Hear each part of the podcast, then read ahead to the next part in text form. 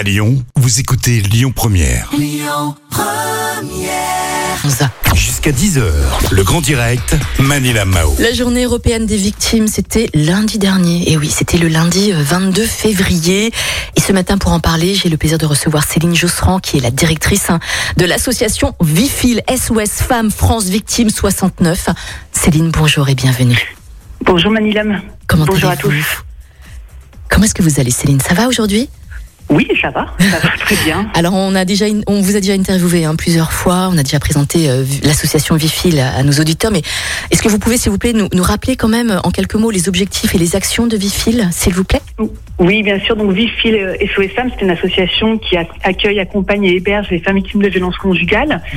Et dans le cadre de notre association, on a aussi un service d'aide aux victimes qui est fédéré à France Victimes, euh, d'où la question de la, la journée européenne des victimes. Donc un réseau France Victimes qui a développé des outils spécifiques pour les personnes victimes de violences. Ouais.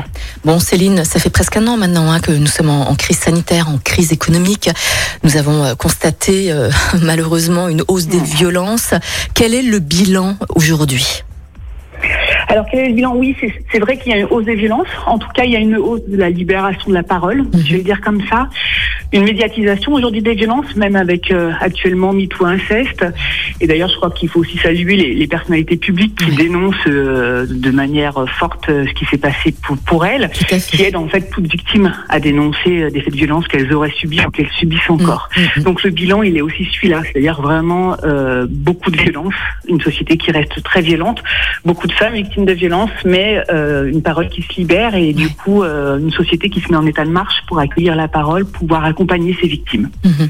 Donc du coup, euh, quel est quel est le bilan à part euh, le MeToo inceste suite à cette crise, Céline? Alors, su- suite à cette crise, j'allais dire qu'il y a des outils qui ont été développés euh, pour soutenir les victimes. Donc, on a un, un site qui s'appelle Parcours Victime, euh, où toute victime peut aller se renseigner, euh, qu'elle veuille ou pas faire des démarches, ou en tout cas prendre un peu des informations. Il y a des outils tels que le mémo de vie pour des personnes Oui. qui se disent je suis victime de violence, je ne peux pas partir encore, je suis victime de harcèlement, je ne veux pas encore partir, je ne sais pas encore quoi faire, et qui peuvent du coup consigner un certain nombre d'éléments. Donc là, il y a vraiment quelque chose qui s'est mis en place et aujourd'hui des dispositifs d'urgence, une formation accrue des policiers. Donc il y a encore des progrès à faire, mais en tout cas il y a de plus en plus une prise de conscience un peu collective euh, de la nécessité de prendre en charge et d'accompagner euh, les, les personnes victimes, et en particulier les femmes victimes de violence. Oui, en effet, la Fédération France Victimes hein, euh, a mis en place le mémo de vie qui a été lancé quand même le 23 novembre dernier.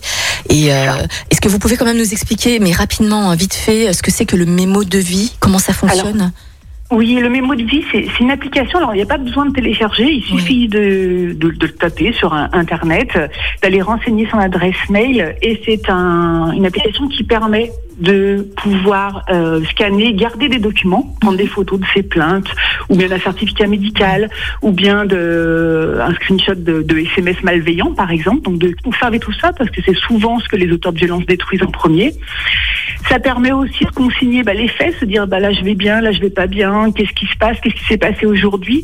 Et le jour où éventuellement on se dit là je vais faire des démarches, là je vais déposer plainte, et ben ça permet d'avoir tous ces éléments euh, qui prouvent effectivement le contexte de violence dans lequel on vivait et ce qui permet effectivement euh, au moment de l'audition, parce qu'il y a des moments un peu clés quand on est victime de violence, un dépôt de plainte, un témoignage, et c'est souvent très difficile de, de revenir là-dessus parce qu'on revient sur un traumatisme. Donc Mémo de vie permet en fait de, de consigner comme un journal Mhm. comme un journal intime, tout ce qui s'est passé et de confronter, confronter l'auteur de violence à, à- aux éléments euh, objectifs euh, déposés par une victime. Oui, vous avez également lancé aussi euh, Parcours Victime. Qu'est-ce que c'est? En quoi ça consiste? Alors, Parcours Victime, c'est un site internet. Toute victime peut se, se rendre sur ce site et euh, avoir plusieurs comme ça moments clés dans le parcours du victime, parce que le parcours du victime, encore aujourd'hui, c'est le parcours du combattant. Donc l'idée, c'est en fait de, de poser des bouées pour euh, chaque victime, euh, puisse- à laquelle elle puisse se raccrocher. Et du coup, là, il y a vraiment un peu des conseils, donc on va dire techniques, euh, comment on peut être comment on peut parler, à qui, comment on peut être écouté, et surtout on peut être cru, hein, et que du coup il y a bien des associations qui sont là pour entendre. Euh, quel est le temps ensuite de la démarche pénale, si on le souhaite, lancer une démarche pénale, comment on peut se protéger. Et c'est un site qui s'adresse à toute victime, mineurs, adultes, hommes, femmes. Donc il y a vraiment un peu tous les renseignements avant éventuellement toute démarche euh, auprès euh, soit d'une autorité judiciaire, soit d'une association, soit euh, de divorce, etc. etc. Céline, est-ce que euh, les mesures mises en place par l'État sont suffisantes? Est-ce qu'il faut mettre en place d'autres actions? Alors, euh, c'est souvent une question qu'on pose, et jamais ça me dit répondre.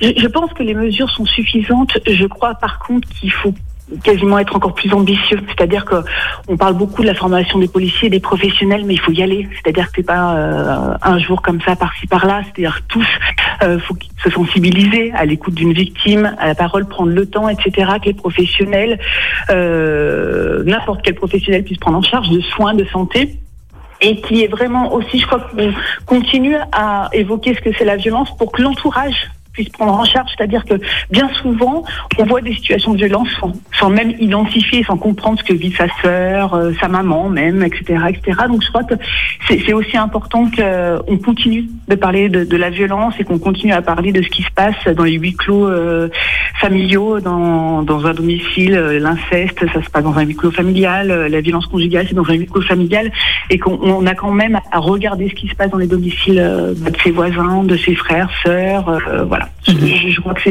c'est là-dessus, il faut continuer à sensibiliser vraiment sur la Ouais. question de la violence. Oui, en effet. C'était Céline Josserand, directrice hein, de l'association Vifil SOS Femmes France Victimes 69. Céline Josserand, merci beaucoup. Force et courage à toute votre équipe, à toutes les associations qui viennent en aide aux victimes. Et puis je vous dis à, à bientôt, belle journée et merci, merci Céline. Merci à vous. À Au bientôt. revoir à tous. Au revoir. Il est 8h18 dans un instant. On va écouter En Vogue. On va aussi écouter Kimber Rose. Et restez bien avec nous à 8h30. On fera un petit point sur l'actualité et un point sur la météo. Tiens, belle journée. Écoutez votre radio Lyon Première en direct sur l'application Lyon Première, lyonpremière.fr et bien sûr à Lyon sur 90.2 FM et en DAB+. Lyon Première